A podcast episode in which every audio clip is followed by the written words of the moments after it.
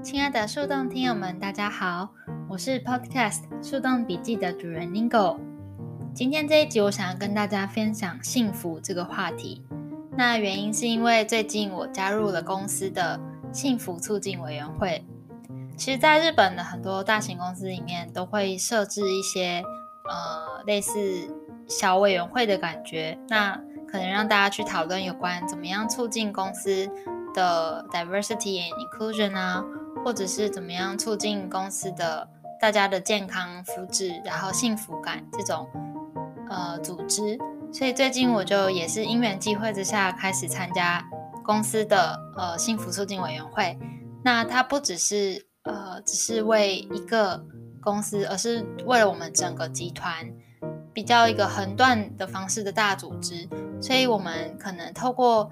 呃每一周发一封电子邮件的形式。那在邮件里面告诉大家，任何和提高幸福度有关的新闻，或者是访问一些呃我们公司里面嗯可能比较有名的人，那看看他们是怎么样去处理生活和工作上的可能兼顾这两方面的困难，然后他们是怎么样改善他们的生活，去提高他们的幸福度。所以今天我希望能够和大家分享最近我访问到的一个。职员他的想法，那因为我觉得非常的启发性嘛，然后我觉得对我来说也是很有参考价值的内容，所以我就自己再整理一下，然后希望能跟大家分享一下这个幸福促进委员会的访问内容。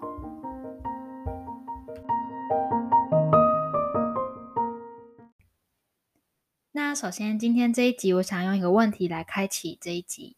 嗯，就是对大家来说，幸福是什么？你有一个属于自己的幸福的公式吗？其实我觉得这是一个非常困难的问题，因为幸福是一件非常复杂，然后很多面向的一件事情，所以我觉得很难去立刻找到几个形容词或是几个名词结合在一起，就说这就是幸福，然后没有其他可能性，没有其他要素。我觉得在人生不同的阶段当中，你所会感觉到幸福的要素是非常截然不同的，所以呃，这是一个很困难的问题。那最近我在公司的幸福促进委员会刚好有机缘可以去访问一个同样也是在我们公司的一位女性，那她也是从台湾来，然后年纪轻轻的，但是她职位还蛮做的蛮高的。就觉得他应该也是有他的厉害之处。那我在看他的访问过程中，也是问到他这个问题，就是，嗯，你觉得你的幸福的定义是什么？那什么样的事情会让你觉得很幸福？那他给我的答案就是，他觉得幸福是他在日常生活中的快乐，再加上他在工作中工作中得到的快乐，这两种快乐的结合，对他来说就是他幸福的根源。那我觉得他，呃，因为他自己说他是一个工作狂，那在工作上得到的成就感和可能解决一个难题的成就感，都会是提高他幸福度的一个很大的因素。那我觉得，就是这是一个对我来说比较陌生的思思想方式，因为可能在过去的两三年在日本工作的经验当中，我觉得我在工作当中比较常就是面对一些。对自己的质疑啊，然后对公司、对这个国家的质疑，然后有时候就会觉得公司和工作这些关键字对我来说，如果你要把它分类成就是幸福或者不幸的话，搞不好我会把它分类在不幸的那一区，因为我觉得并不是呃，当然就是像他说的一样，工作上会有一些成就感，或是会觉得自己呃在创造一些正面的影响。但其实很多时候，就是你都是在，呃，处理一些可能难题，然后花很长的时间去处理一些可能你不想要，或是你没有能力解决的一些事情。那有时候其实它就会带给你挫折感啊，或是不安，或是自卑，或者是和同事的一些摩擦等等。所以我就觉得工作它创造的不幸，会比幸福感还要来得大。所以并不是说我在工作上没有得到幸福，而是可能最后综合起来的结果就是，大家星期日都不想要星期一上班 的的那种结果吧。但是他我觉得他跟我讲的这个就是工作上面的喜悦，是造成他幸福度的一个很大的要素。呃，我觉得蛮新鲜的，然后也是一个让我去重新反思自己的一个契机。可能我必须要再更有意识的去寻找，呃，做这份工作到底什么样的工作，什么样的任务，什么样的案件。什么样的客户会让我觉得做起来很有意义？然后，呃，怎么样的一个程度或一个情境会让我觉得自己现在很幸福？因为我觉得这可能都是一些你如果没有特别去有意识的寻找的话，可能就会在日常生活中被埋没过去。就是可能你每天都是在九点、五点下班，然后开始。在私人的时间当中去寻找一些让你自己开心的元素等等，但是呃，自从听完他的分享之后，我会觉得我是不是应该更去寻找一些工作上可能我得到了一些成就感，或是我在工作上已经达到的一些小小的成就，那这些东西整理起来会不会其实呃？不幸也没有那么多，其实幸福也都悄悄的藏在某一些角落当中呢。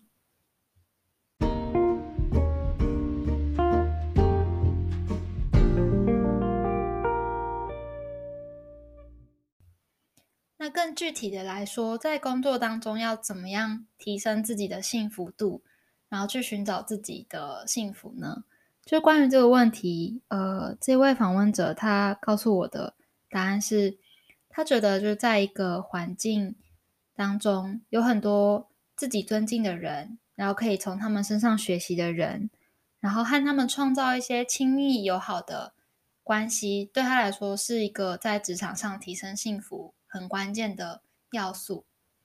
那我听到这里的时候，其实就是下意识的觉得，哦，那他应该在职场上有很多 role model，然后就是让他看见有很多自己想要成为的人。所以他就很有动机，但是当我用 mo role model 这个词汇去问他说：“哦，那你在职场上有一些 role model 吗？”他其实给我的答案也是让我比较嗯意外吧，因为他就会觉得说，其实比起一个特定的 role model，可能一个经理啊，或者一个职位比你高的人当你的 role model，他觉得这样子呃其实并没有太大意义。因为他觉得每一个人都可以是别人的 role model，所以你应该就是要，不管是你的上司，还是你的同事，还是你的下属，就是你都可以从他们身上学到一些事情。所以其实他比较相信每个人都可以成为每个人的 role model，而不是说哦，我的 role model 就是一个一个女性的经理人，然后因为她可以嗯同时兼顾家庭和工作啊等等这种比较制式的回答。然后这也让我反思了一下自己的想法，因为我觉得我有时候会觉得在这份工作上可能没有那么大的 motivation 的原因，就是因为我常常觉得自己没有在这个公司找到一个 role model。嗯，因为我会这么讲，是因为我在以前的公司曾经有一些两三位，就让我会觉得非常想成为他们的 role model，就不管是的工作能力也好。然后待人处事也好，呃，这在我之前的另外一集也有提到，就是一些呃，我曾经在日本相处过的上司那一集里面，我常就会觉得我遇到了很好的 role model，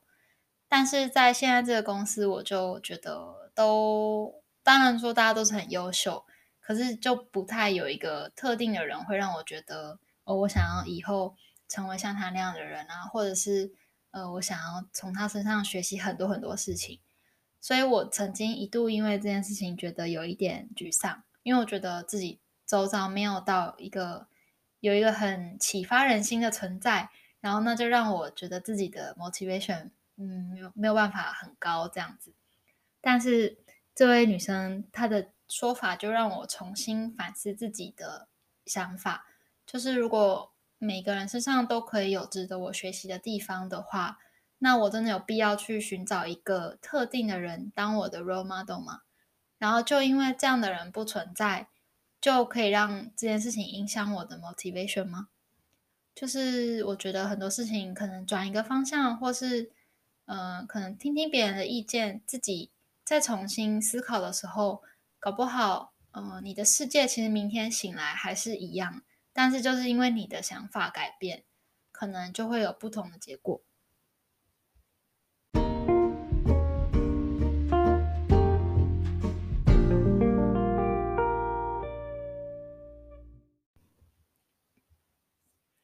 那说起来，到底要怎么样去促进这个职场当中的幸福度呢？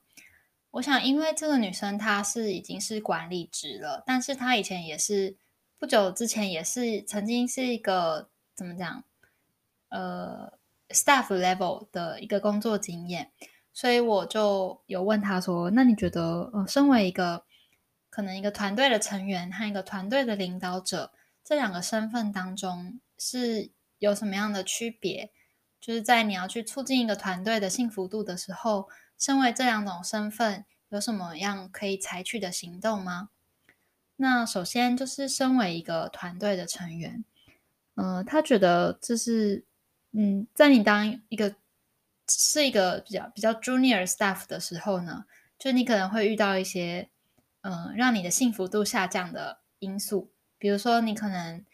因为要完成这份工作，可能已经工作很呃每天要加班啊，或者是你就遭遇到一些你其实不太想要做的事情啊，或者是你可能不太喜欢你的上司啊等等，就是会有这些因素去妨碍你在职场上的幸福度。那他就是觉得唯一能解决这件事情的方法就是呃 being communicative，就是你要善于去沟通，然后你要去做一些 self disclosure，就是你要去把你的想法讲出来。那我觉得，呃，因为在我们公司当中的做法就是，可能每隔周都每两周一次，就是会设定一个和你的团队的上司的一个面谈的时间。那这个面谈的时间就是和工作，呃，和你的专案没有关系，就是可能只是在单纯的去分享一下这两个礼拜以来的工作状况啊，或是你的心情啊等等。那他觉得，就是当你是一个团队成员的时候，你必须要利用这样的一个面谈的时间。那在这个面谈的时间，你必须去呃去确认说你有没有在一个好的状况上，然后和这个团队的目的是不是一致。那我现在在做的这个，你现在在做的这个 task，它有没有意义呢？然后它有带来一些影响吗？那它真的是我想做的吗？等等。那他觉得说，这样的面谈，就是当你坦诚相待的时候，这个面谈才有意义。然后它不仅会改善你的工作的呃表现，那它也会是促进你的幸福度和你的身心健康的一个方式。那一方面，如果你是一个领导人的话，因为你必须要去倾听每一个团队成员的声音嘛，所以就是你可能必须要采取一个比较不同的手法。那他提供了一个他自己的手法，就是，嗯，在一个团队里面可能会有很多不同个性的人，有些人可能很喜欢讲话，然后很乐于和你分享；那有一些人可能就是想要埋头工作啊，然后可能比较不想要有太多情感上的交流。那对于前者呢，他就是，呃，会觉得那就设一个可以一起好好聊天讲话的会议，那可能频繁一点，然后。呃，可能只是一个十五分钟程度的会议，然后就可以有机会好好的就是 catch up 一下。那对于后者呢，他就觉得，与其设定一个会议呢，那还不如就是直接用可能简讯啊，或者是一些通讯软体，去简单的问问看他的近况啊。然后他可能觉得打字比较轻松，比较自在，那就让他用打字的方式去讲述自己最近的状况。那我觉得他这个因材施教的沟通方式、管理方式还蛮好的，因为我觉得大部分的这种面谈呢，就是公司的规定嘛，然后大家就是会比较制式化一点，可能就是设一个嗯 Zoom 或者一个 Team Meetings，然后就用一个表格，然后每次都讲一样的事情。那像我自己的话，我就是用公司的一个表格，然后。每次就是讲三件可能我这两周做到的事情，然后三件我这两周没有做到的事情，或是需要改进的事情。然后加上我的改进的行动计划，这样。那我觉得每次虽然我讲完也是得到一些不错的 feedback，但是其实就是很缺少感情上面的连接嘛。就是我觉得他们上司什么并不会去问你说，哦，你最近做这个 project 快乐吗？或是说你是在做你自己想要做的事情吗？其实，呃，这样的问题其实我真的从来没有听过。那但这个女生她就说，她对她的团队成员的问题一定都是。嗯，你现在就是 enjoying your project 这样吗？或是你有没有就是想要去做其他类型的 task？那他可以依照这些 feedback 去改善可能整个任务啊、整个专案的走向啊，或是呃一些 task 的内容调整等等。那我觉得他的这种嗯沟通的内容其实还蛮有效的，因为。他觉得说，就当你在 manage 人的时候，你其实最重要的应该是去传递你的温暖，就让大家觉得说可以放心跟你讲话，而不是说哦，就是做一个例行报告，然后就报告完了就好，这样子就是比较走一个制式化的那种，好像只是一个形式主义上面的面谈，他觉得这样是没有意义的。所以我觉得，呃，从他的做法当中，我就是觉得哦，原来。还有这样子的上司，然后他可能会在管理人才上面花多一点心思去做一点不同的调整，但那可能就会让一个人的工作环境、一个人的工作幸福度，就是像嗯去改善，然后也并不是一件很难的事情。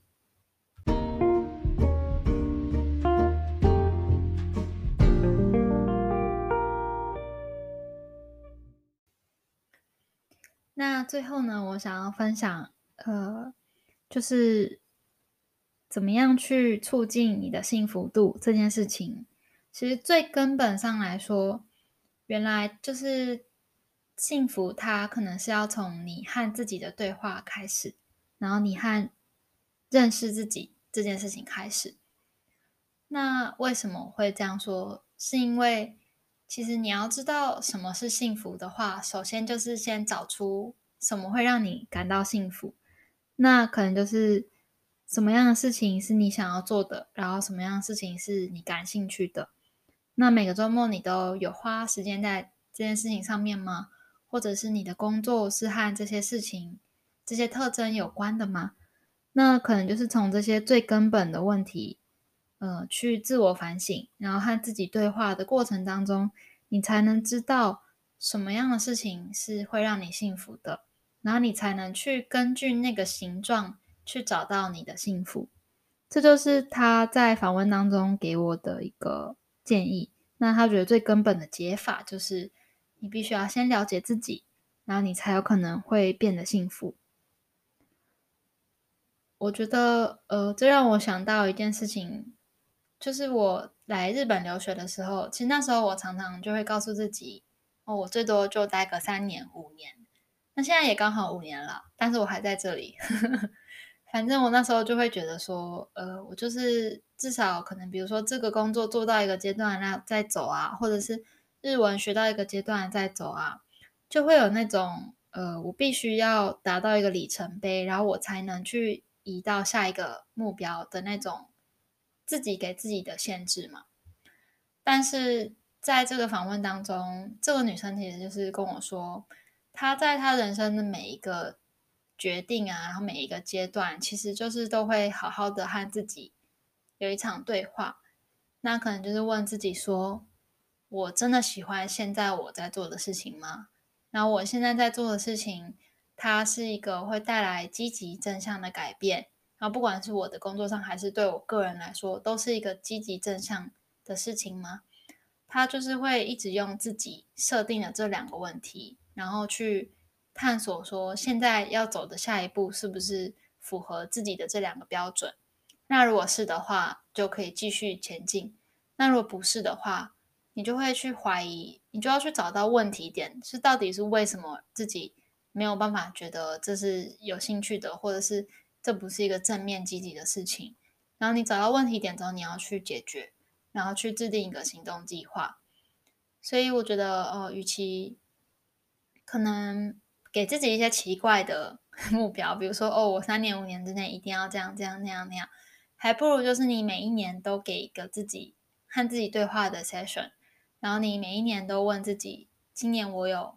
做到我想要做的事情吗？然后这件事情是有带来一个正面的影响吗？或者是任何你可能给自己人生当中设定的目标相关的一个可以评价它的问题，那你可能每一年，或是甚至每半年、每一个月，就是稍微把这些问题放在脑袋当中的一个角落，那它我觉得会是一个比较有效的去，嗯，帮助你厘清说自己现在有没有在正确的道路上。或者是其实只是因为害怕周遭的眼光，或者是只是为了要生活吃饭，或者是只是就为了满足自己的一些奇怪的自尊心，或是一些嗯期待旁人的期待这样子。嗯，我觉得虽然他讲的内容其实也不是说那么就是怎么讲没有听过的内容，其实也不是那样，但就是。他给我的一种坚定感吧，就是那种比较不会去被别人影响，然后就是按照自己的原则去前进的那种方式，就让我在这个访问里面对我自己的人生做了很多反省嘛。就我常常会觉得我好像呃有点一路随波逐流，然后到现在都还是没有花太多时间在自我探索这件事情上面。然后听他讲的话，我觉得，呃，可能得到很多启发，然后也得到了一些方法，就是让我可以再去醒思自己的方法。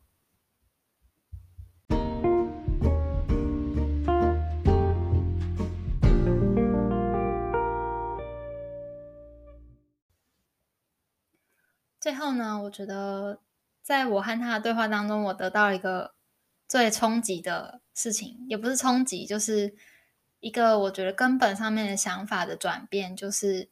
嗯，当我们在这个公司的访问里面，常常就是会在最后一个问题，就是问说，那请问您身为一个可能一个经理啊，或是一个比较上位者的角色，你有没有什么建议是想要给呃现在还是比较 junior staff 的一些呃学弟妹们一些建议呢？我们都会有一个这样的问题，其实这个问题也不是我设定的啦，就是这个幸福促进委员会从以前到现在访问的内容当中，最后一个问题大概都是这样子的感觉。那这次因为我担任一个类似翻译，然后也是一个主持的角色，所以我就呃帮忙翻译日日本同事的这个问题。那这个女生她听到这个问题就觉得很不可思议，因为她觉得说。没有必要，没有必要在一个公司里面，就是把人分成成可能经理以及经理以上，以及经理经理以下这样子，就是两种不同的分类。她觉得没有必要。就是很多时候，你的建议其实不管是对谁都是通用的。但是当你就是把人就是可能用职位分开来，然后这个职位的人可能适合这件事情啊，这个职位的人可能适合这样，他觉得这样子反而也是一种不幸吧。就是也没有必要把人这样分类。那我觉得我那时候就是翻译这个问题的时候，我是觉得很理所当然，因为常常就会有很多那种给学弟妹的话，然后给一些后辈的话，我也不觉得有什么不自然的。但是就是被他这样一说的时候，我就会觉得啊，是不是我也是渐渐习惯那种日本公司里面的那种上下关系，然后就会觉得有点自我设限。就是会觉得啊，我就是这个 rank，所以我现在就只能做这样的事情啊，或者是呃，这个人他已经是这个 rank，所以他应该要怎样怎样，就是有很多那种在框架当中的想法。但是可能是因为这个女生她在欧洲啊，或是美国工作过，然后加上她甚至也不太会讲日文，所以我就是猜测他在我们公司的这个工作环境应该还是一个很国际化的环境，然后比较不会像。嗯，我现在所处的地方可能就是真的一个比较阶级分明，然后比较森严的一个环境。那他会就会让你去觉得说，哦，我这个 rank 的人就应该这样。然后他们会给你一些每个 rank 的期待的样子。然后你是在这个 rank 的时候，你就要往下一个 rank 目标，然后去达成下一个 rank 应该具备的条件，但是可能这种嗯 rank 等级的升值于人心之后，你就搞不好会变成一种限制你自己的呃一种无形的标准，或者是你判断别人的时候，你可能会用一些有色眼镜这样子。所以我觉得他跟我说：“哦，我真的很讨厌这种用阶级去。”用职务的阶级去分类人的时候呢，我就突然觉得还蛮羞愧的，然后也觉得自己应该要再去思考更多那些在日本可能看来是理所当然的事情，可是可能你换一个角度的时候，会觉得其实并不一定要按照这样的规则，其实有很多种方法去思考。嗯，所以今天我为什么会想要跟大家分享？这个访问的内容，就是因为我觉得有很多我自己的盲点，在这个访问里面就是有点无所遁形，然后我有某种程度上面发现自己真的真的有好多好多不足，然后很多明明可以去更进一步的去那样想，然后去改善自己看世界的方法，可是就是在一些嗯既定的环境和条件之下。我可能就是慢慢去失去那种再次思考，或是用一个新的眼睛去看这个社会的能力，